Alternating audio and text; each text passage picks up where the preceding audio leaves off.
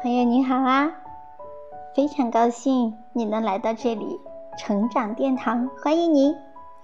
今天呢，我们一起来聊一聊六百九十一分清华生工地搬砖背后，揭开了成人世界最大的真相。每一个努力的人都值得被尊重。当一个四线小城走出一位清华学子。意味着什么？我想，那必然是光宗耀祖、轰动十里八乡，成为全家人骄傲的事情。可前不久，黑龙江木冷考生赵桂宁，在以六百九十一分高分被清华大学录取后，竟马不停蹄地来到一家建筑工地打工搬砖，让人十分费解。我们来看一下人民网的这一则微博报道：不给父母添负担，男生六百九十一分考入清华，暑期工地搬砖，老板每天多给五十元鼓励。黑龙江木林赵桂宁高考六百九十一分，被清华大学录取，为了不给父母添负担，赵桂宁到一家建筑工地打工。负责人得知他的情况后，每天给他多加五十元工钱，当做鼓励。原来赵桂宁家庭条件不是特别好，为了赚取学费，只好利用暑假期间打工赚钱。赵桂宁说：“父母挺不容易的，现在高考结束了，我就靠自己的行动给父母减轻点负担。”工地老板得知他的情况后，还特意给他加薪，每天五十块钱。这样一位读书好、有孝心、肯担当的清华学子，本应该受到大家的敬佩和赞美，但网络上却出现了一些不和谐的声音。不少人嘲讽他作为清华生竟然去搬砖，太丢脸。唉，可惜了。应该去干报酬更多的工作。哎，这种暑假工就是浪费时间，还不如去旅游多长见识。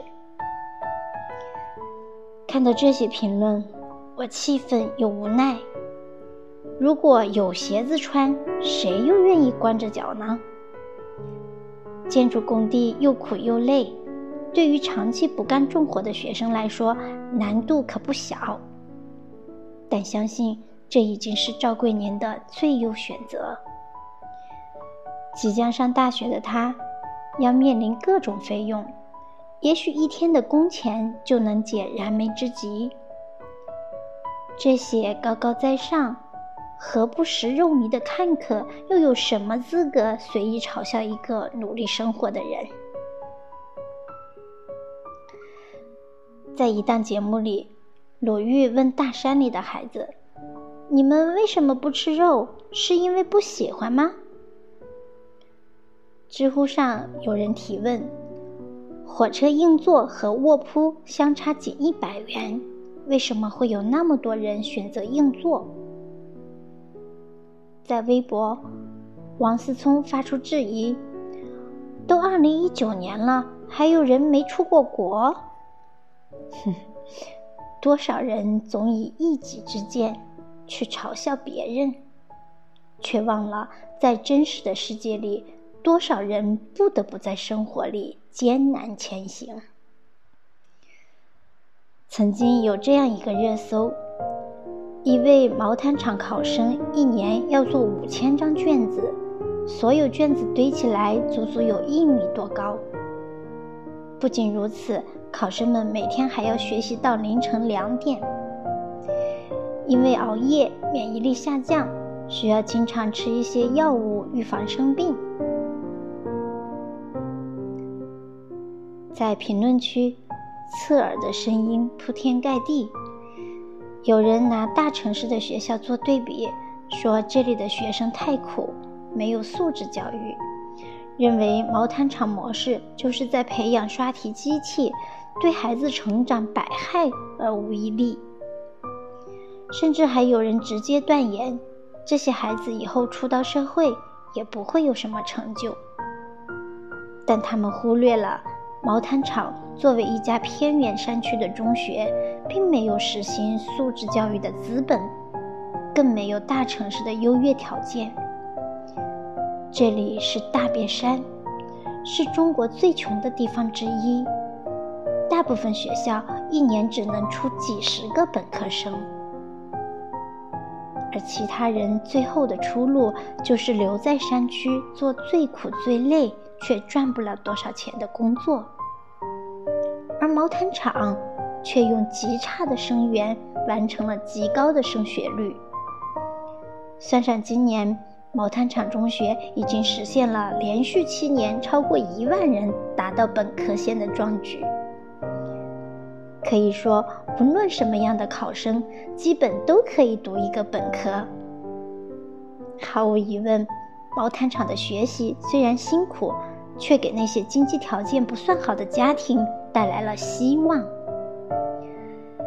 这些学生中的大多数，毕业后不用去工厂上班，可以考公务员，可以去大城市做个白领。甚至通过努力，数年后成为新晋中产的一员。谁不想有快乐的童年、自由的青春？但对大多数家境贫寒的山区学子来说，这可能是走向更好生活的唯一手段。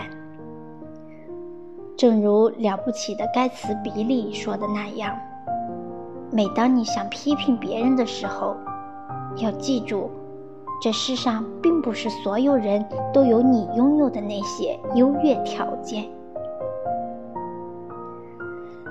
每一个努力的人都值得被尊重，不管你是从底层奋力向上爬的草根，还是在城市土生土长的青年男女，只要在生活里拼搏，就没有容易二字。大部分人在企业打工，在工作岗位上兢兢业业，每天拿着面粉的钱，操着白粉的心。也有人怀着伟大的志向下海创业，即使功成名就，也依然为事业不断奋斗。有人认为，只要当了老板就风光无限，其实大家都是普通人。都在努力，没有谁比谁优越。看看那些超级富豪的日常生活。华为创始人任正非是一个典型的工作狂，他把大部分时间都压在了工作上，平时休息时间非常少。在办公室里还有一张很简陋的小床，那就是任正非加班用的。小米董事长雷军常年保持七乘以十六的劳模工作强度，每天要开十一个会议，晚上一两点才下班。他在接受采访时说过一句话：“我现在基本每天中午饭大概只有三分钟时间。”前段时间，网络上曝光了一张王健林的行程单。四点起床，四点十五到五点健身，五点到五点半早餐，五点四十五到六点半前往机场，七点到十二点一十五雅加达飞海口，十二点二十至十二点四十五到达海南迎宾馆，十二点四十五至十三点海南领导会见，十三点至十三点二十。海南万达城项目签约仪式，十三点二十到十四点一十便餐，十四点一十到十五点前往机场，十五点到十八点一十海口飞北京，十八点三十至十九点一十到达办公室。这就是王健林十一月三十号的行程，二十四小时。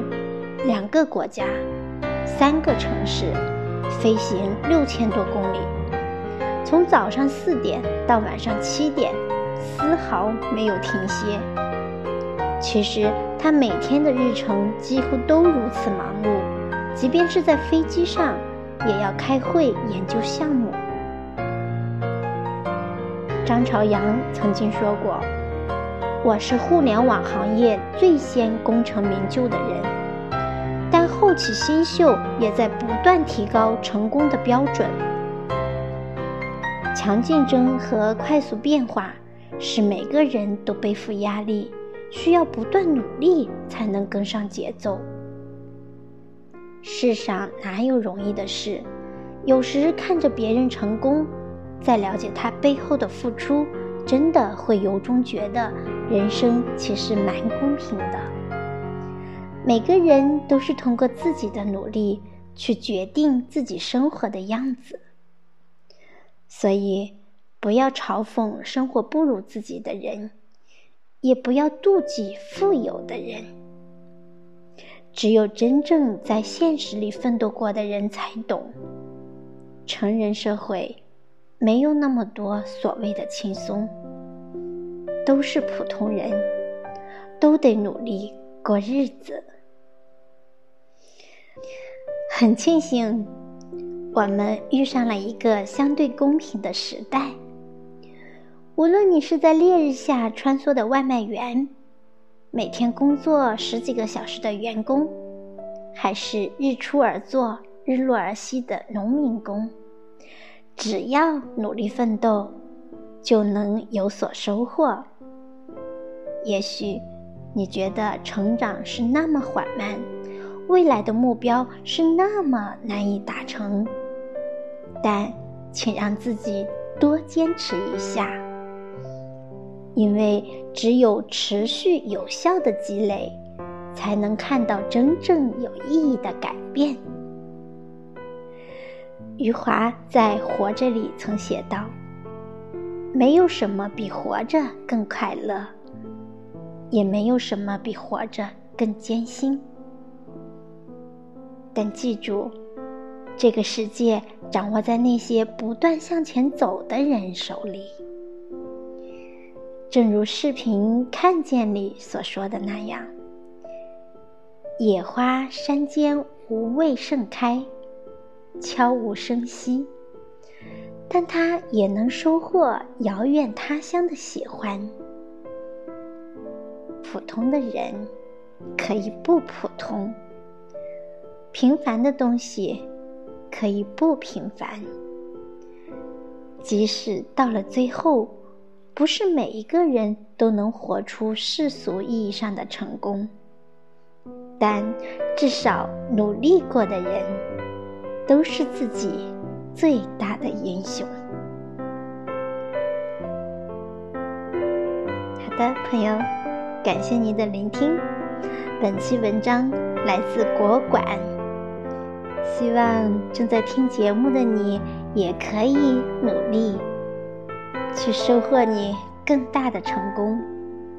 希望每一个努力的人都能收获到你想要的结果。我是小林，期待着你每天来吸收正能量。